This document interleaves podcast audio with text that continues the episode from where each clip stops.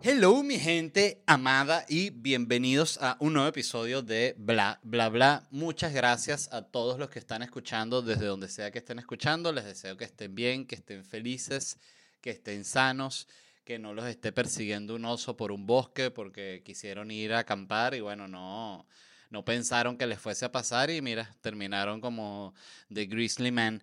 Por cierto, recomendadísimo ese documental, lo vi hace poco, creo que lo recomendé aquí en el podcast, pero no estoy seguro. Para quien no lo haya visto, trata de un tipo que se lo comieron unos osos, unos osos no, se lo comió un oso. Él estaba obsesionado con los osos y siempre iba a una zona de Alaska que está llena de osos y se creía que él era como una especie de protector de los osos. Y bueno, al final em, eso se lo comió un oso. Este, no sé ni cuál es la moraleja de verdad del documental, simplemente es eh, la vida. A veces estás tranquilo y de repente te come un oso, ¿no? Es así como sucede. Pero bueno, como sea, eh, espero que no se los esté comiendo un oso. El otro día también un seguidor, por ejemplo, me mandó una foto de él montado en un tractor y me dijo, mira, yo te escucho mientras manejo el tractor. Se ve que él trabaja como en un campo, algo así como en agricultura.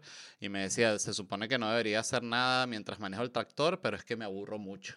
Entonces, bueno, espero que él esté disfrutando también este episodio. Antes de ir con las noticias de hoy, la primera noticia de la que voy a hablar es de esta gente que, que le dio unos martillazos a un cuadro, los de Just Stop Oil, eh, que, es, que es una de estas... Eh, ¿cómo se llama? Estos eh, activistas ecologistas, ¿no? Que te dan demasiada rechera, vamos a hablar de eso, pero primero les voy a decir dónde me voy a estar presentando. Me voy a estar presentando aquí en Miami con Noches de Miami, el espacio donde siempre estoy probando mi nuevo material, este 17 de noviembre, eso es en dos semanas, el 1 de diciembre, 15 de diciembre y agregamos una última función este año, el 29 de diciembre, que es casi, bueno, una función de de Año Nuevo, entonces será muy especial. Están invitadísimos, consiguen los tickets en ledvarela.com, Miami, 17 de noviembre, 1 de diciembre, 15 de diciembre y 29 de diciembre. Y luego sigo con la gira de Locura Stand Up Comedy. Voy a estar en Columbus, Ohio, este 19 de noviembre. Eso es ya. Si conocen a gente allá, tienen amigos, recomiéndenles el show. Si no lo han visto, bueno, no lo pueden recomendar porque no lo han visto, ¿no? Pero me pueden recomendar a mí. Eh, el fin, en Phoenix estaré el 6 de diciembre y en Orlando el 10 de diciembre. Y el año que viene sigo con la gira por Latinoamérica, o empiezo la gira por Latinoamérica, mejor dicho, y estaré en Santo Domingo, Guayaquil, Quito, Panamá, Montevideo, Buenos Aires, La Plata, Concepción, Santiago, Lima, Cali, Bogotá, Bucaramanga, Cúcuta, Medellín, Cartagena y Barranquilla. Tickets en ledvarela.com. Dicho eso, hablemos de estos ecologistas famosos que hacen arrechar a la gente.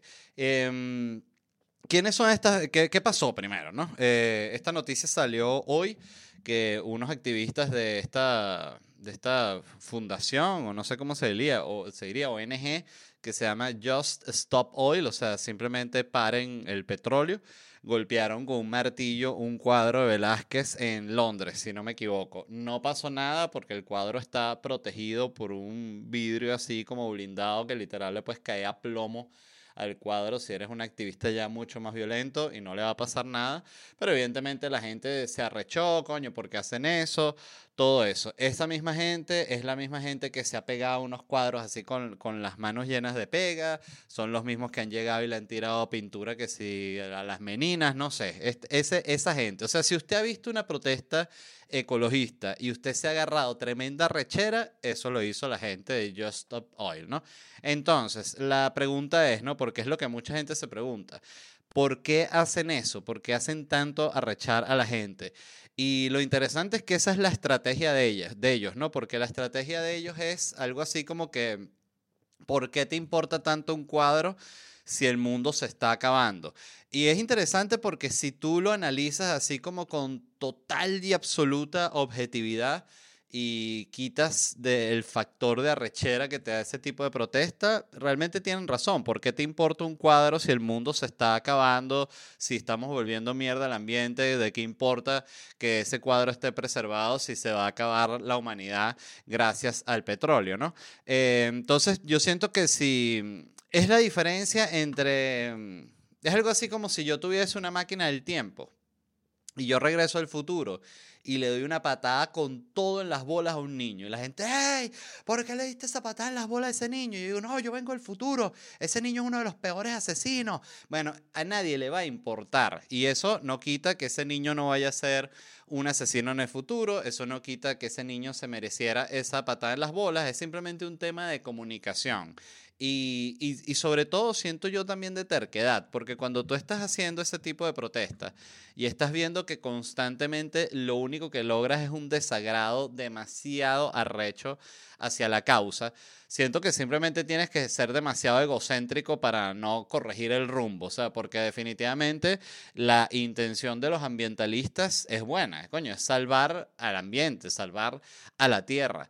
Yo personalmente siempre lo he dicho, yo creo que esa es una lucha que el humano debe intentar proteger la tierra, pero el humano al mismo tiempo tiene que entender que eh, está en un conflicto eterno con la tierra. O sea, el humano no quiere la naturaleza y no puede coexistir con ella. Yo siempre lo, lo, digo, la gente dice eso, ay, a mí me encanta la naturaleza, yo quiero vivir en la naturaleza. Cuando la gente dice, yo quiero vivir en la naturaleza, realmente están diciendo, quiero vivir en una casa arrechísima, cerrada, con aire acondicionado, internet, televisor, Netflix, PlayStation, microondas, air fryer, colchón bueno, bien, bien caro, suave, king uno de esos baños con dos lavamanos como para que las dos parejas se cepillen al mismo tiempo. Todas esas vainas de millonarios. Eso es lo que se imagina la gente cuando dice quiero vivir en la naturaleza. O sea, cuando la gente dice quiero vivir en la naturaleza, nunca se imaginan arrimados en la tierra debajo de la sombra de un árbol. Eso no existe. O sea, el humano lo que hace es cortar todos esos árboles que están ahí,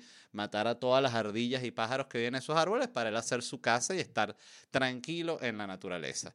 Este, yo creo que eso simplemente es una realidad. Ojo, eso no significa que no haya que proteger al ambiente, que no haya que reciclar, que no haya que hacer todo lo posible, pero hay que entender que eso simplemente es así. Así lo veo yo.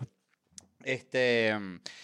Eh, ¿Qué era lo otro que les iba a decir de esta gente que me pareció interesante? Ah, que mucha gente, porque yo había escuchado, y esto lo había escuchado como teoría conspirativa, y se sigue medio manteniendo como teoría conspirativa, porque yo puse, este, yo retuiteé esa noticia hoy, la de los carajos estos golpeando el cuadro, y puse que hay una teoría conspirativa que dice que esos activistas son pagados por las mismas petroleras para que el público general le agarre odio a los activistas ecológicos, ¿no?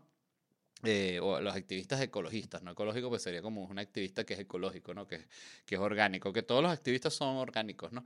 Em, en fin, en el sentido de que si se mueren se hacen abono. Em, algo que me pareció interesante de esto es que eso, la gente se preguntaba, ah, pero entonces ¿quién paga eso? Entonces me, me puso alguien y que eso no es una teoría conspirativa, porque fíjate quiénes son los que dan el dinero para Just Stop Oil, ¿no? Y efectivamente me puse a buscar y está bien interesante porque esta esta, no logro decir cuál es la palabra, que son esta gente, una ONG, un grupo de huevones, como tú lo quieres llamar. Eh, Just Stop Oil es una institución, una ONG que está eh, patrocinada por otra fundación más grande que se llama Climate, Climate Emergency Foundation, o sea, como la fundación de la emergencia del clima, ¿no? Eh, y los fundadores de esta Climate Emergency Foundation son Eileen Getty, y Rory Kennedy, ¿no? Que son dos mujeres. Eileen Getty es la nieta del magnate del petróleo Paul Getty, que es esta, que se hizo esta película de Ridley Scott, que no recuerdo el nombre ahorita, porque a ese viejo, Paul Getty, que era un multimillonario del petróleo, le secuestraron a un nieto en Italia y le pidieron, como deciste, que sí, 20 millones de euros y el tipo dijo, no, no doy ni 100 euros. No, pero que tú eres el hombre más rico del mundo, me sabe a bola, yo soy un hijo de puta y no me van a sacar ni un dólar. Y lo que hicieron fue que le mandaron una oreja al nieto y el bicho dijo, ah, bueno, entonces ahí sí va a tener que pagar, pues, me obligó la familia. Este, ella es la nieta de ese carajo, la fundadora de esta institución. O sea, ella su dinero, que aquí es donde venía la parte conspiranoica, porque la gente, al ver que ella era la nieta de este magnate del petróleo, pensaban que ella estaba todavía, que ella era la dueña de Getty Oil, o no sé cómo se llamaba la compañía de petróleo esta, y pensaban que, bueno, que era como una manera tal cual, que confirma la teoría. O sea, tiene sentido de que la gente del petróleo les esté pagando a este tipo de activistas como una, una medida de publicidad en contra de los mismos activistas, ¿no? O sea, para que la gente le agarre odio a los activistas, ¿no? Pero eh, el punto es que ella no sigue siendo la dueña de esa compañía. Ellos vendieron esa compañía ya hace cantidad de años, son billonarios gracias al petróleo e invierten el dinero de petróleo en que ya no haya más petróleo, ¿no? Porque ya después de que ellos lo hicieron, es que otros no, no lo pueden hacer, ¿no? Bueno, están corrigiendo también, ahí hay que darle su, el, el factor de la duda.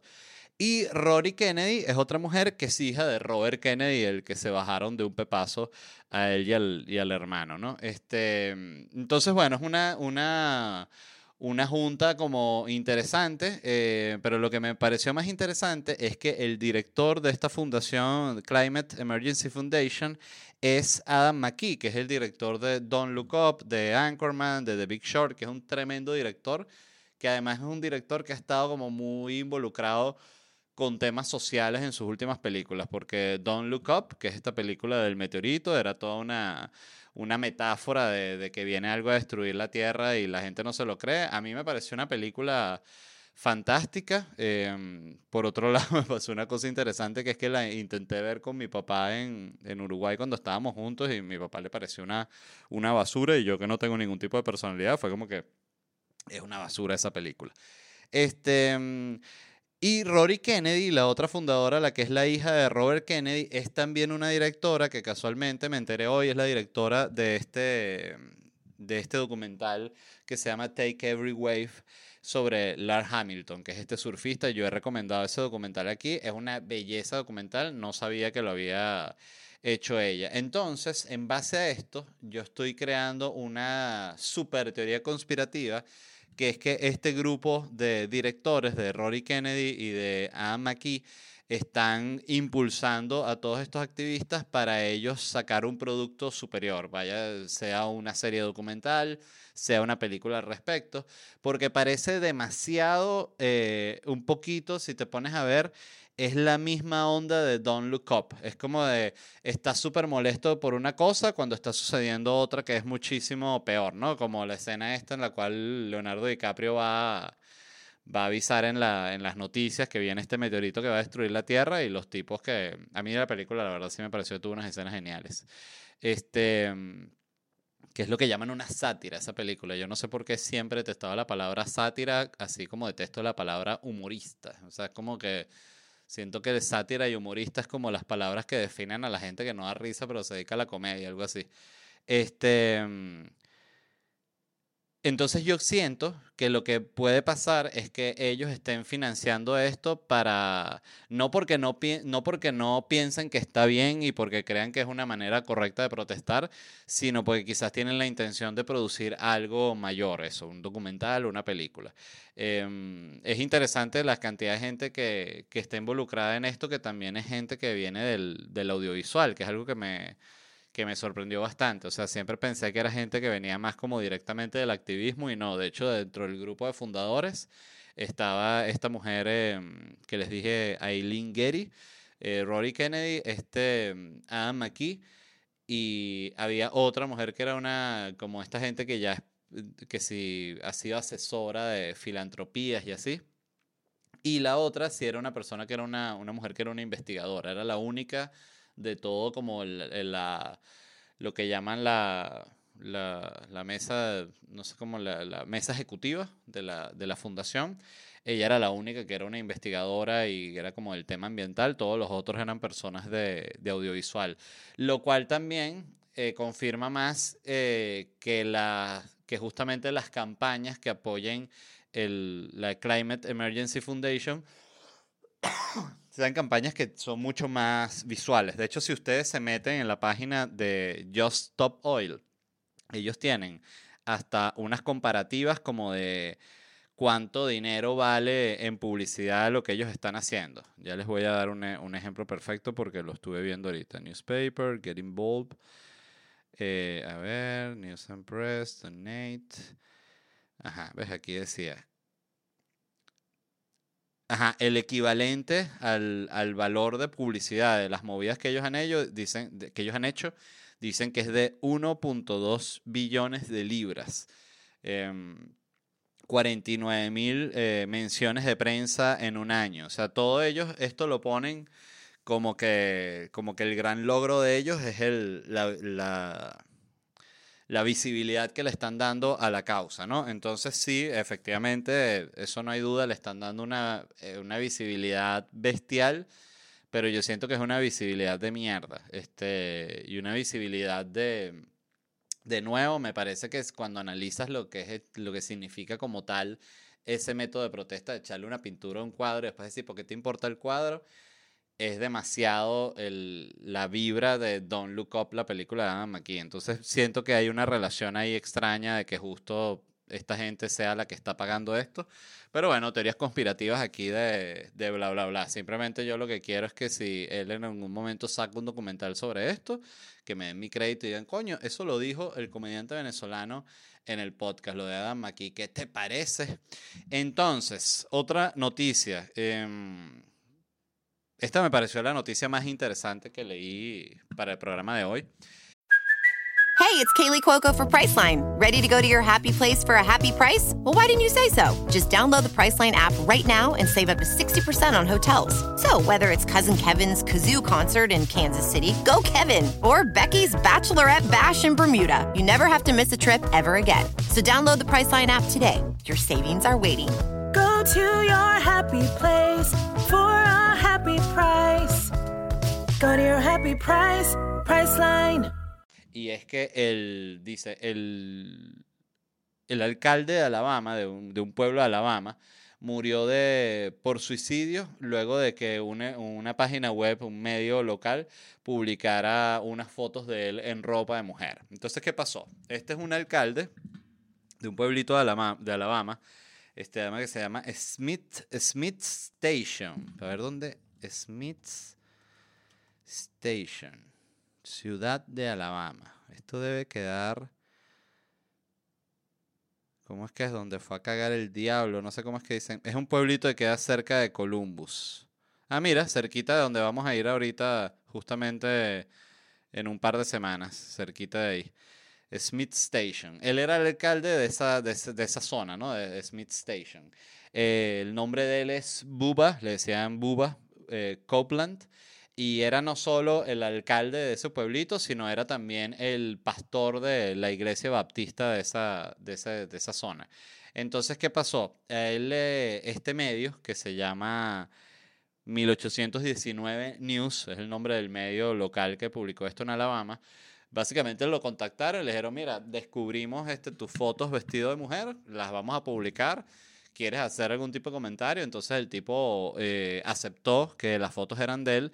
La cosa es bien curiosa porque no era solo unas fotos de mujer, de vestido de mujer que tenía él, sino que él tenía toda una personalidad paralela secreta en el internet de este personaje que se llamaba Brittany Blair Somerlin, que era este mismo carajo que es un carajo así como beso calvo, eh, vestido con peluca rubia y ropas de mujer. Y él tenía este personaje Brittany Blair Summerlin, que tenía un perfil de Reddit súper activo con el tema de los transgéneros. Decía que compartía porno transgénero, que promovía el, el tratamiento de hormonas, a pesar de que él ni siquiera, de hecho, era como un transgénero, sino era un tipo que se vestía como mujer. De hecho, él negó ser transgénero y dijo que solo lo hacía por hobby. Capaz era transgénero y no lo podía aceptar porque forma parte de esa comunidad religiosa y además es el alcalde.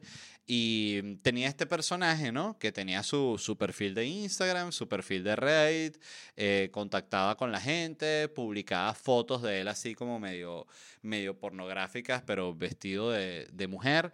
También encontraron que usaba la ropa de la esposa, porque eso fue, claro, cuando se lanzan esos estolqueos malditos, consiguen todo. Entonces hay una parte que él está así como un jean y como con una blusa así como de, de, de, de de piel de, de, guepardo, ¿no? Así como ese, ese animal print. Y muestran la foto de la esposa con la ropa y después la foto de él con la misma ropa que, claro, lo usó para las redes sociales.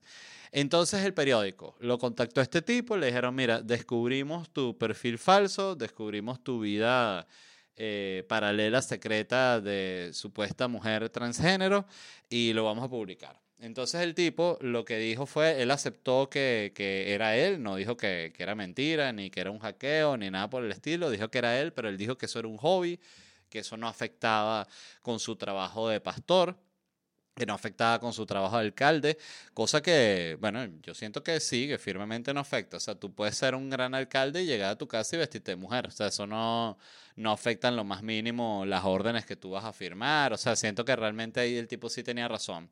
El problema es que él era el pastor y cuando tú eres pastor y eres alcalde, tú puedes hacer eh, lo que se te da la gana. Es impresionante. O sea, puedes matar, puedes golpear, puedes violar, puedes matar, pero no te puedes vestir de mujer. Ahí sí es donde se traza la raya.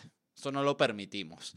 Entonces este tipo, él lo que le pidió al medio fue que por favor que no lo publicaran que su esposa lo sabía, pero que la comunidad no lo sabía, este, que esa era su vida privada, etcétera, etcétera. Y bueno, esta gente evidentemente le supo a mierda y publicaron el artículo y este tipo se ha suicidado. Que mm, me parece interesante hablarlo porque es, primero habla de lo que sucede cuando una persona cree que ya no va a poder vivir más su personaje, ¿no? Este, siento que quizás eso es lo que le pasó, para los que sepan lo que pasó con, con este escritor Willie McKee, que se suicidó luego de ser acusado de, de, acoso y de toda la cuestión. Eh, yo siento que él decidió suicidarse porque él no, no, Sí, no, no se veía más eh, siguiendo una vida fuera del personaje que había aceptado, además de las implicaciones legales que podía tener lo que hizo. Pero en este caso, que no tiene ningún tipo de implicación legal y que es simplemente una vida en paralelo que lleva este tipo, fíjense cómo él se termina suicidando y cómo se le termina arruinando la vida, obvio a él, que está muerto, pero más a su familia, que son los que quedan vivos luego de su suicidio porque no puede tolerar o porque la sociedad o el pueblito este donde él vivía no va a tolerar que este tipo se pusiera una peluca y se pusiera un sostén y se pusiera unos pantalones apretaditos. Me parece una estupidez absurda y es, es ridículo, o sea, porque la verdad es que siento yo que para, por ejemplo, yo el problema que más veo con la iglesia, yo siento que la, yo, yo, bueno, lo he dicho mil veces, yo soy ateo, yo no, no creo en Dios, no creo en ninguna iglesia, no creo en Jesucristo, no creo en absolutamente nada que sea de orden sobrenatural. Pero, pero creo firmemente que la iglesia sí tiene valores que son buenos, como el de cuidar al prójimo, el de cuidar a tu familia. O sea, obvio tiene cosas buenas, pero mucho de la iglesia se basa en siento yo en fingir que eres bueno, porque si tú finges que eres bueno es cuando tú supuestamente vas a ir al cielo. Y tú ves que hay muchísima gente que es sumamente religiosa y se la pasa metido en la iglesia, pero por otro lado no tienen problema con robar, no tienen problema con transar, no tienen problema con hacerle la vida imposible a su familia, entonces es una postura como bien hipócrita, siento yo, cuando tú te vendes como que eres tan superior moralmente y realmente la verdad es que nadie es tan superior moralmente, o sea, todo, este, como, como, como dice mi psicóloga, que todo el mundo tiene un patio trasero, ¿no? En el sentido de que todo el mundo tiene como una vaina que tiene guardada, vamos a decirlo así, así, lo, así interpreto yo eso del patio trasero y creo que es así.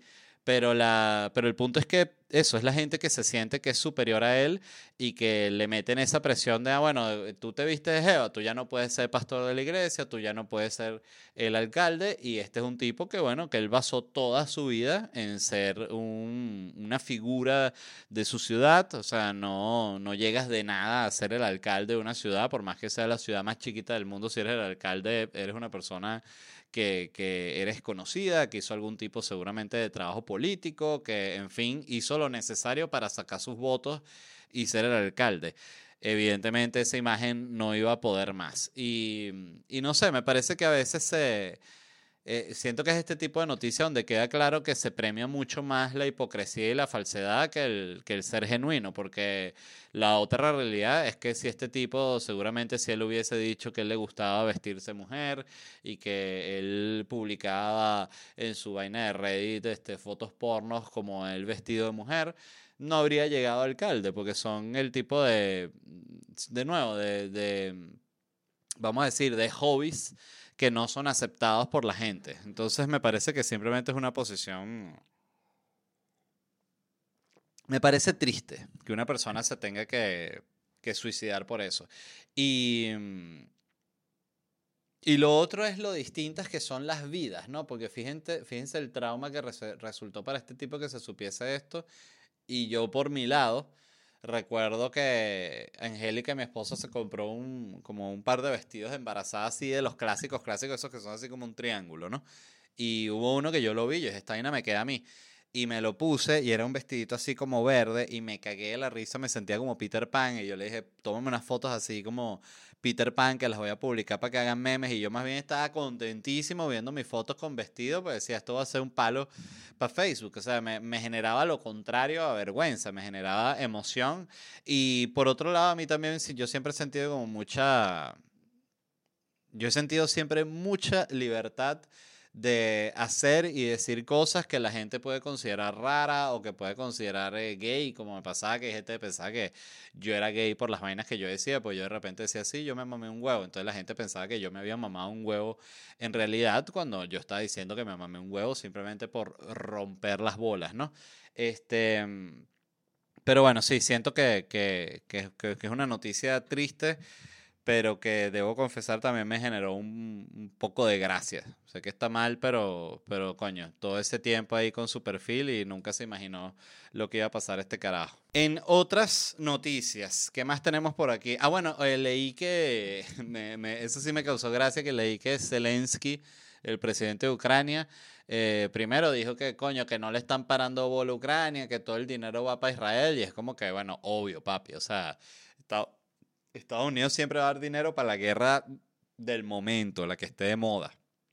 Eh, y ya la guerra Ucrania con Rusia es una vaina vieja. O sea, ya yo.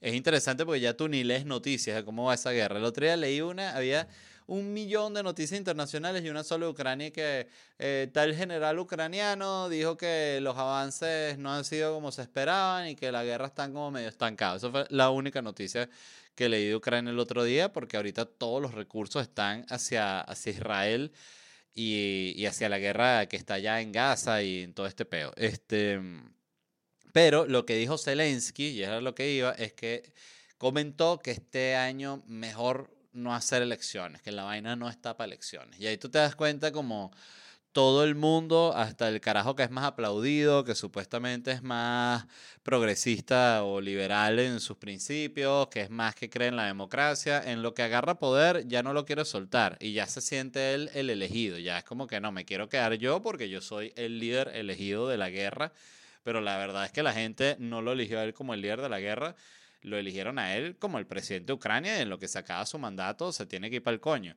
Pero no, no se va porque está la guerra y cae como anillo al dedo siempre para, para cualquiera que se quiera instalar una guerrita. O una guerrita siempre va a caer. O sea, si tú te quieres quedar en el poder, lo que hace falta es una guerrita, porque coño, con esta guerra la vaina no está para que estemos ahí que, no, que voy a votar. Estamos, vamos a hacer balas, que nos, nos están matando los rusos. Sí, pero también hay que votar luego. Se vota luego. No, pero tú no dijiste que tú creías la democracia. Claro, pero la democracia luego. Luego que le ganemos a los rusos. Bueno, vamos a, ya no vamos a tener 100% de democracia, vamos a tener 1000%. Vamos a subirle a la democracia. Claro, pero no hay que votar, que no vamos a votar, chicos. Eso es lo que dice Zelensky al final, que le grita a sus ministros, ¿no? Entonces, bueno, me pareció como siempre muy, siempre es muy obvio el tema con los políticos. Por eso lo, lo decía en otro episodio, lo repito hoy, no hay que confiar en los políticos ni hay que creer absolutamente nada de lo que ellos dicen. Eso no significa que uno tenga que ser apolítico. eh, siento que es importante votar cuando puedes votar, ve y vota. eh, pero de una cosa muy distinta es votar y elegir, bueno, este creo que es el, el, el, el menos peor de los que hay, a decir, este tipo va a arreglar la vaina. Hay que ser muy huevón para pensar así. Simplemente hay que ser muy huevón y ya. Em, por cierto, el otro día vi que, que un, político mexicano, que era como un político de estos súper nueva onda, partido ecológico, modernillo, joven, y era un tipo que le jalaban súper bola allá en México, yo recuerdo, le jalaban demasiada bola, demasiada, demasiada. Y yo recuerdo pensar como que, ¿por qué le jalan bola tanto este tipo si al final eh, a fin de cuentas es un político y ya, o sea, no deja de ser un mojonero. Y bueno, salió la noticia de que este político súper moderno y súper nueva onda ya salió con el presidente y ya va a ser parte de Morena y de todo el partido de, de izquierda y la misma vaina se repite una y otra vez. Este, mm, dicho eso, la otra noticia que les iba a comentar es que ya Homero no va a ahorcar más a Bart. Eso fue una noticia que salió porque ya yo no sabía que yo tengo siglos sin ver Los Simpsons. Empecé a ver Los Simpsons hace poco porque quería que lo- los viese Luna. Este, yo le puse el, fueron los capítulos, a ella le encanta todas las cuestiones que son así tipo de terror, tipo, qué sé yo, Coraline, em, eh, Jackie, la pesadilla de Navidad, de Wednesday, todas esas cosas que son así tipo los locos Hams, eh, todo lo que es como de terrorcillo, a ella le, le fascina. Entonces dije, ah, bueno, le voy a poner los episodios de Halloween de Los Simpsons, que yo los recuerdo como así, como un especial de terror, a mí me fascinaban. Y le puse los, los especiales de, de Halloween. Bueno, me di cuenta primero que Los Simpsons no es tan, tan para niños, eh, sobre todo porque salían unos chistes ahí que uno se quedaba como, coño, ese estuvo, estuvo fuerte para que lo escuche un niño de 6 años, pero creo que por otro lado los niños como que a veces los chistes que son fuertes, ellos se quedan así como que ahí pasó algo, pero no entienden bien qué es lo que sucedió. O sea, su inocencia no les permite ver como ese trasfondo maldito que tiene el chiste ahí, ¿no? Y, y me encantó ver Los Simpsons, me quedé impresionado de lo buenos que son los chistes, porque además vimos de la, no las primeras, primeras temporadas, sino empezamos a ver como en la sexta temporada, algo así. Y el punto es que leí que ya Homero no, porque claro, Homero, para el que lo haya olvidado, siempre ahorcaba a así, ah, maldito niño, lo ahorcaba chimbo, ¿no? Entonces ya desde el 2019, lo noté aquí, él no ha ahorcado a Bart. Pero hace nada, en el último, uno de los últimos episodios, salió que, que Homero explica que dice que le da la mano a un tipo y el tipo le dice, ah, qué buen apretón. Y él dice, le dice a March que, viste March, que la, las ahorcadas a Bart sí tuvieron su efecto. Entonces él, él mismo dice, ah, no, eso es broma, ya yo, no, ya yo no hago eso, los tiempos cambian. Entonces Homero es el que explica, ¿no? Que los tiempos cambian. Evidentemente los tiempos cambian. Eh, esto simplemente es otra victoria de la generación de cristal. ¿Hasta cuándo? ¿Qué más nos van a quitar? Em, yo siento que sí, que los tiempos cambian y efectivamente está mal ahorcar a un niño, pero creo que justamente, eh, de nuevo, me- capaz me estoy poniendo boomer, pero siento que esa justamente era el chiste, o sea, el chiste de Homero es que Homero es un bruto y es un subnormal. No es nunca, Homero nunca es el ejemplo de buen padre, es todo lo contrario. Es como que todo lo que hace Homero es lo que está mal. Y justamente el que ahorca Bart es una de las cosas que él hace que está mal. Pero de nuevo, ahorita es más importante como que se tratan las cosas como si fuesen realidad, como si no fuese una caricatura. Porque yo creo que nadie vio a, a Homero ahorcando al niño y dijo, ah, yo debo ahorcar a mis hijos también, ven aquí, a mis niños. ah". O sea, no creo que nadie lo haya hecho. La gente simplemente no funciona así. El que ya ahorcaba a los niños, los ahorcaba luego de ver los Simpsons igual. Y el que no ahorcaba, vio los Simpsons y no ahorcaba a los niños. O sea, eh, simplemente es como, así como funciona. Es igual que tú cuando ves el, el correcamino y, y- el coyote, tú no dices, ah, coño, me voy a lanzar una catapulta para llegar más rápido para allá. Pues sabes que no, es una caricatura, igualito con esto. Pero, pero sí, efectivamente los tiempos cambian y era obvio que Homero no iba a seguir ahorcando a ese niño. Pero, pero bueno, vamos a ver qué tal. Eh, me recomendaron, por cierto, lo acabo de recordar, el último episodio de South Park, lo tengo que ver porque es sobre Disney y sobre, sobre todo el tema de Disney y estoy pendientísimo de verlo. Pero, ¿qué más? Eh, bueno, cambios que suceden en, en todas las cosas. Todo va cambiando, ya no hay personajes que ahorcan. Yo estaba leyendo que, mm, que la generación Z estaba pidiendo, que me imagino que son encuestas que hacen, que el cine tuviese menos sexo y menos desnudos y menos eh, besos y menos todo lo que fuese así como romántico. O sea que ellos quieren que todas las películas sean así como, como Capitán América, vamos a decir. O sea, no hay ninguna película donde alguien chupa una teta, donde de repente Einstein chupa una teta. Que siento que hace falta una película donde Einstein chupe una teta. Pues no puede ser que todas las películas sea puro Einstein echando ecuación. También Einstein también chupaba tetas. Entonces eso es parte también de, de, de su vida. Pero bueno, siento que son, son tiempos que yo, yo siento que son como ciclos, ¿no? Porque una vez leí que el cine en cuanto a groserías por películas llegó a su tope en los 90. Como que ponte que en los, en los 70 empezaron a decir que sí, fuck you. Y ya después hay que fuck you and your mother en los 80 y ya en los 90 que fuck you and your mother and your sister and your dead father y ya la vaina se fue para la mierda. Entonces que llegó a ese pico en los 90 de grosería y de locura y después empezó como una era como otra vez de como de más conservadora en cuanto al cine, en cuanto al lenguaje, en cuanto a todo. Y fíjate que prácticamente queda Tarantino solo como el carajo que sigue haciendo una, una película así, como películas que son groseras y que son súper violentas. Hay otras películas que son violentas también, pero siento que pocas tienen la esencia de, de las de Tarantino en cuanto a violencia totalmente innecesaria y, bestial. Eh, pero bueno, este mm, ¿Qué más? ¿Qué más? Eh, ¿Qué más tenía eso? Ah, bueno, nada, eso, eso era. Eh, la otra noticia que les tenía es que Fortnite rompió todos los récords porque lanzaron hace unos días el mapa original de Fortnite y lo jugaron 45 millones de personas al mismo tiempo. Ese fue el pico que alcanzó. Qué puta locura. Y te das cuenta que ese quizás es el primer suceso de nostalgia dura de la pandemia. No es otra cosa que eso, porque ese, capaz estoy hablando huevonadas, pero estoy casi seguro que ese mapa que lanzaron era el mapa que estaba, disculpen, durante la pandemia. Estoy tomando café para los que no están viendo, que solo están escuchando, pausa para café. Em, entonces subieron el mapa original, para, de nuevo, para la gente tipo mi mamá que no sabe qué es eso del mapa. El mapa es, bueno, el mapa donde tú juegas, el mapa del juego. O sea, entonces, en el caso de Fortnite es una isla, ¿no? Entonces, esa isla tiene un círculo y el gas va avanzando y se va cerrando y se va cerrando y se va cerrando. Entonces, para juntar a todos los jugadores, es un Battle Royale. Y, por cierto, buenísima la película, creo que es coreana, Battle Royale, o japonesa, no lo sé. Eh, la vi porque era una recomendación de Tarantino y la vi y me encantó. Una matazón horrorosa.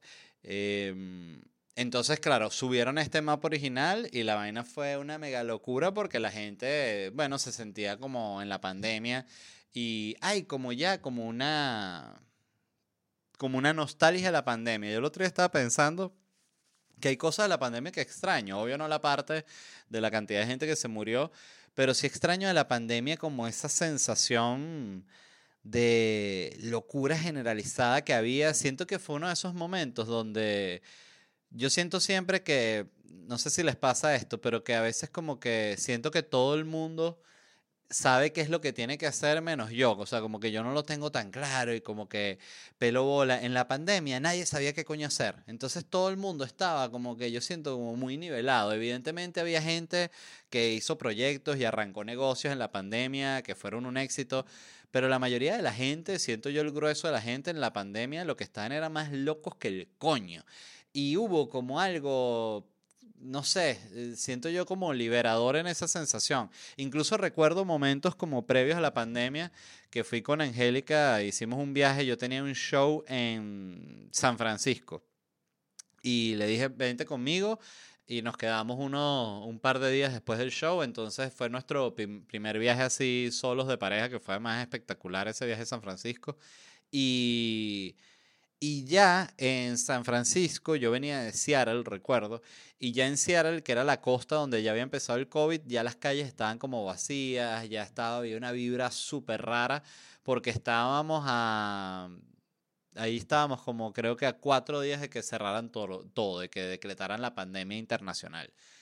Y había una vibra tan loca en la calle que es inolvidable y para el que no la, la vivió, que son la gente muy joven que nació ahorita y que no, no lo van a recordar, fue simplemente único e irrepetible, era muy extraño. Al igual que extraño, eh, también la, no sé, había como una especie como de romanticismo en la pandemia que me parecía interesante. Yo recuerdo que yo personalmente eh, que vivo de, de, los shows principalmente, empecé a hacer el podcast y lo único que hacía era el podcast y pensar qué otras cosas podía hacer, qué otros proyectos online se podían hacer, pero básicamente lo que hacía era el podcast y como no tenía shows, tampoco andaba escribiendo stand-up. Y recuerdo que era una época muy extraña porque yo de repente Recuerdo que sí que escribía el podcast y lo enviaba, o sea, lo grababa, lo enviaba y después me ponía a jugar hasta la madrugada y al día siguiente de la mañana me paraba y seguía jugando y ese día como no tenía un coño que hacer porque no tenía shows, no tenía nada, simplemente pasaba el día sin hacer nada y recuerdo que Angélica venía en la tarde que se venía en bicicleta, que yo la veía llegar por la avenida así cuando llegaba en la bicicleta, que además sentía una alegría increíble y, y hacíamos muchos de esos planes de estar aquí los dos viendo películas y como muy, muy de clásico de pareja. Entonces siento que hubo también como una vaina muy romántica durante la pandemia que evidentemente hay gente, la cantidad de relaciones que empezaron en la pandemia que, que, ya terminaron y que ya la relación fracasó y otra gente, como es mi caso, que seguimos y, y que estamos contentos, pero, pero sí extraño cosas de la pandemia, que es algo que jamás pensé que diría. Es, es, es muy extraño decirlo, pero es la verdad. Y, y lo absurdo que fue la pandemia. O sea, recordar cosas como las filas que nos hacían hacer en los aeropuertos y ponernos a, a con el distanciamiento social, ¿no? Este, de tres metros cada uno, no sé qué tal. Y después en el avión todos apretados así. Entonces era, era como un momento tan... en el que la, la, la humanidad al unísono fue tan estúpida que hay algo de eso que extraño. No sé si les pasa lo mismo. Yo me imagino que, que, sí, porque el otro día no recuerdo con quién lo hablaba, pero hablábamos de ese, como que esa nostalgia de pandemia. Y entonces, bueno, el punto fue que Fortnite lanzó este, este mapa original como una especie de, de movida nostálgica y fue un mega éxito. Fueron 45 millones de personas que estuvieron jugando y me hizo pensar que deberían devolver el mapa de Verdansk en Call of Duty, que fue algo también histórico a nivel de videojuegos en la pandemia, el éxito que tuvo Warzone 1 con, con ese mapa. Yo, oye, qué momentos tan bellos recuerdo jugando ese juego también en la pandemia, porque la pandemia tenía también eso que era como tan, todo era tan, ¿cuál es la palabra? Sí, como que está como todo perdido, como que además no se sabía cuándo iba a acabar la pandemia, qué iba a pasar, que de repente salía algo nuevo, como estos juegos. A la gente le pasó con Fortnite, yo porque Fortnite nunca lo agarré y porque no, no, no conseguí tampoco un grupo con el cual jugar. Recuerdo llegar a descargar el juego y todo, pero con Call of Duty sí me pasó que se armó como, no solo un grupo, eran varios grupos en los que yo jugaba y, era algo, coño, entretenido de hacer en la pandemia. Hablabas, te reías, te distraías que jode. Y era como que, no sé, era simplemente especial. Y siento que sería un súper éxito si regresaran ese mapa. Yo creo que lo van a regresar. Esto simplemente conversa para los, para los fanáticos de Call of Duty, que estoy seguro que hay muchos. Eh, yo creo que ese mapa lo van a regresar. De hecho, la campaña parte de la campaña del, del, Modern Warfare 3, creo que es el nuevo juego que salió, ese todavía no lo he, no he tenido tiempo de descargarlo. Eh, ya vi que hay una parte que es en el, en el, ¿cómo se llama? En Military Base y en varias partes de, en el estadio, en partes del mapa de, de Verdansk, que están actualizadas con los gráficos actuales y yo siento que lo que van a hacer es lanzarse exactamente esta misma movida, porque además esas empresas deben tener muchísima inteligencia inter, interna y estoy seguro que la gente de Activision estaba enterada que desde hace tiempo que los de Epic Games iban a lanzar de nuevo este mapa, eso estoy seguro que tiene que pasar. Y al ver el éxito que tienen, ellos también tienen demasiado queso y ganas de tener ese mismo éxito y ese comeback con el juego. Y creo que lo deberían hacer, lo deberían probar. Yo me volvería loco si suben ese mapa de nuevo, me encantaría. Lo mismo con Rebirth, que era otro mapa espectacular de ese juego. Eh, ¿Qué era lo otro que les quería recomendar? Ah, les quería recomendar. Eh, rápidamente, estuve invitado, entrevistado en un podcast nuevo que, eh, que arrancó mi amigo Osvaldo Graciani. El podcast se llama Chiste Interno. Lo pueden buscar ya en YouTube, Chiste Interno Led Varela o Chiste Interno José Rafael Guzmán. Los invitados que ha tenido hasta ahorita, ya se los voy a decir, son yo, José Rafael Guzmán. Eh, Eliu de Shakti y Eliu, de Eliu y Shakti, y Poli Díaz. Entonces, este, véanlos porque está muy, muy bueno, quedó excelentemente grabado, está hermoso el podcast y son entrevistas de largo formato a comediantes, exclusivamente a comediantes. Este, ahorita empezó con comediantes venezolanos, pero me imagino que va a tener comediantes en general en, de, de, todo el mundo y en español y me imagino que incluso en otros idiomas. Pero está muy, muy bueno porque lo hablaba justamente de que mm, si bien hay muchísimas entrevistas o podcasts donde salen comediantes, de hecho, ustedes que escuchan este podcast y seguro escuchan otros podcasts de comediantes, han visto que, que bueno, que, los, que, ellos mismos tienen de invitados comediantes. O sea, el podcast de Nanutria invita a comediantes, el podcast Escuela de Nada invita a comediantes, este, todos los podcasts invitan comediantes, pero no había un podcast dedicado exclusivamente a entrevistar comediantes, además sobre su oficio. Y está muy bueno, muy, muy bien logrado. Y vi la entrevista mía que, que además no Sí, no me, no me, no me gusta mucho verlas y mm, porque me da, yo soy de estas personas que sienten mucho desagrado de, de verse a sí mismo. De hecho, siempre toda la vida me ha costado mucho revisar, por ejemplo, los clips de stand-up cuando se graba el show. Yo estoy, yo a mí me mandan el show que se hace el viernes, siempre me lo mandan el sábado y yo tardo siempre como unos dos días en agarrar fuerza para verme a mí mismo hacer stand-up porque no, no me gusta. Eh, por otro lado, es súper importante verse porque cuando veo el show y veo los momentos en los cuales se rió la gente y veo chistes que no recordaba que había improvisado y que los hice y funcionaron, ahí es como que me, me calma el, el, el, síndrome del impostor y me da autoestima. Pero me cuesta mucho verme a mí mismo y me gustó mucho la entrevista, me pareció interesante como la llevó Osvaldo y, y bueno, es una manera también de escuchar cantidad de historias sobre la comedia venezolana y sobre lo que es el inicio como de esta generación de comediantes que, que siento que es de la que formamos parte todo este grupo que somos contemporáneos, que es este, evidentemente George Harris, eh, José Rafael, yo, etcétera, etcétera. Y muy, muy bueno y súper agradecido con la invitación con Osvaldo. Así que si tienen ganas de escuchar esas entrevistas formato largo comediantes, busquen ya Chiste Interno en YouTube. Eh, imagino que también en las otras plataformas no he revisado, pero debe estar. ¿Y qué más les iba a decir? Tengo también aquí un par de recomendaciones, ya para ir cerrando el episodio eh, que había anotado aquí. Ah, bueno, ya la, estoy pegadísimo con la serie de YouTube de este eh, motociclista que se llama Charlie Cinewan. Ya creo que les he hablado de eso, pero véanla porque está demasiado bueno el paso de él por Venezuela. Siento que ya está medio obstinado de Venezuela, eh, sobre todo por el tema militar y de las alcabalas. Se ve que es algo que le ha roto los huevos al, al tipo. Él es un español muy educado y también muy directo y muy frontal, cosa que me ha encantado de, su canal porque él le ha gustado mucho Venezuela, pero siento yo que cuando tú ves que esos youtubers viajeros van al país, siempre hacen la acotación de que de que el país tiene su, dificultad y tiene su detalle y no sé qué tal y no sé qué, pero siento que no se atreven nunca como a dar una opinión real de cómo se sienten ellos con lo que está sucediendo. Capaz ya hay algunos que lo han hecho, yo evidentemente no he visto todos los youtubers que han ido a Venezuela, he visto un grupito nada más, pero algo que me gustó de este Charlie Cine One, no sé si se dice así Cine One, de Charlie, es que mm, habló del tema de las alcabalas y él lleva incluso en el programa, lo pueden buscar, tiene un contador de alcabalas, cada vez que pasa por una se suma un número y ya llevaba más de, creo que más de 100 alcabalas, una locura.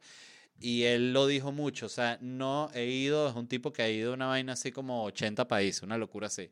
Y dijo, he ido a demasiados países del mundo y no he visto ningún país donde haya este tema de las alcabalas, que hay básicamente un sistema organizado para extorsionar al ciudadano en cualquier vía que agarre del país. Y además algo que me gusta es que ha dicho que él está claro de que de que a él no lo extorsionan porque él va con cámaras y porque él es un youtuber y porque lo ven que es extranjero y hay un montón de factores que lo protegen a él, pero el que es el nacional que tiene que pasar ahí o como sé que es el caso de cantidad de personas que trabajan en, en campo y la agricultura que de repente tiene que, no sé, sacaron un montón de mandarinas o de lo que sea y lo van a llevar a otra ciudad y en el, en, el trayecto a la ciudad tienen que dar mil sobornos, mil coimas, entonces a la gente simplemente llega un momento que la quiebran económicamente, ¿no? Porque nadie tiene pensado en, su, en sus gastos un millón de alcabalas. Me me ha parecido muy interesante la visión de él de de Venezuela desde ese punto. Y también incluso me pasó que siempre me, siempre me arrecho en redes sociales el, coño de la madre, me es inevitable. Pero el otro día lo busqué a él en Instagram, ¿no? Porque él, no en este episodio el último, sino en el anterior, se cayó en la moto allá en Venezuela. Tuvo una caída fuerte. Entonces, él muestra que se cayó y, y, como que, bueno, me caí, vamos a ver qué pasa, qué lesión tengo. Y yo dije, coño, déjame ver si este carajo está bien. Pues uno les agarra como cariño, qué impresionante lo que pasa con, con los youtubers. Y lo busqué en Instagram y había publicado que se había caído. Y los comentarios que había, no todos, evidentemente, pero había unos comentarios tan huevones. Tipo, porque justo en ese episodio que él se cayó, fue en el episodio en el que él expresó su, coño, su rabia y, su, y, su, y, su, y la impotencia que él siente con el tema de las alcabalas en Venezuela, ¿no? Y, y lo expresó, dijo, me, me, me, incomoda esto, de verdad, uno quiere viajar y que cada tres kilómetros hay una alcabala que te para y que te pide los... Es, es, es fastidioso, es, es absurdo con el ciudadano y tal. Y entonces se cayó, ¿no? Después al rato. Entonces uno de los comentarios era que, bueno, viste, eso te pasó porque andas ahí eh, hablando mal de los militares y hablando mal de las alcabalas, tómatelo relajado, así no te hubieses caído. Yo pensé, qué carajo tan huevón el que escribió eso. Me provocó responderle ahí, escribirle, tú si eres huevón de verdad que hay que ser bien pajugo. Pero qué impresionante, o sea, siempre se los digo, hay gente que está para rechar, no, no, no, no hay otro sentido. Como pasó el, otro día, y, disculpen si esto ya lo, lo, comenté, pero que vi esta foto, que era una foto de estas del Darién, que, bueno, que la publicó, no sé si el New York Times, un medio grande, que es simplemente una masa gigante de migrantes, no solo venezolanos, sino toda la gente que pasa por el Darién, de la India, de Bangladesh, peruanos, colombianos, venezolanos, toda vaina pasa por el Darién. Em, y, la, y el, el comentario de la foto era que sé que no les va a gustar esta opinión, pero los venezolanos están creando la, la, peor crisis ecológica de la historia, porque están pasando por la selva y bueno, mientras pasan vuelve la mierda, vuelve mierda la selva. Y yo pensé que absurdo de verdad, y de nuevo, no encuentro otra razón para ese comentario que querer hacer simplemente que tú te agarres una rechera, que te salga una úlcera, porque ¿cómo va a ser, eh, cómo vas a ver una situación así en la que está pasando demasiada gente huyendo de una peladera de bola, buscando una vida mejor? Nadie está pasando por el Darién porque quiere volver mierda a la selva y nadie está pasando por el Darién porque quiere. O sea, todo el mundo que está pasando por el Darién está pasando ahí porque no tiene otra opción, porque los medios no le dan para otra cosa que no sea irse caminando. Y en medio de esa situación tan trágica y tan crítica, estás diciendo que van a generar una crisis ecológica. Coño. Es que provoca caerse a coñazo. De verdad. O sea, simplemente. O sea, es una vaina muy loca. Pero bueno, en fin, les quería recomendar eso, Charlie Cine One, y bueno, insultar a la gente en redes sociales. Así que dicho eso, se les quiere mucho. Les mando un abrazo gigante. Espero que de nuevo que estén bien. Si les gustó el episodio, suscríbanse, denle like, que ayuda muchísimo a la difusión y yo lo agradezco enormemente. Y si me quieren ver en vivo, voy a estar aquí en Miami con Noche de Miami, el espacio donde siempre estoy probando material el 17 de noviembre, 1 de diciembre, 15 de diciembre y la función de fin de, fin de año el 29 de diciembre, tickets en lesvarela.com. Eh, voy a estar el 19 de noviembre en Columbus, 6 de diciembre en Phoenix, 10 de diciembre en Orlando y el año que viene Santo Domingo, Guayaquil, Quito, Panamá, Montevideo, Buenos Aires, La Plata, Concepción, Santiago, Lima, Cali, Bogotá, Bucaramanga, Cúcuta, Medellín, Cartagena y Barranquilla. Un millón de besos y nos vemos pronto. Bye.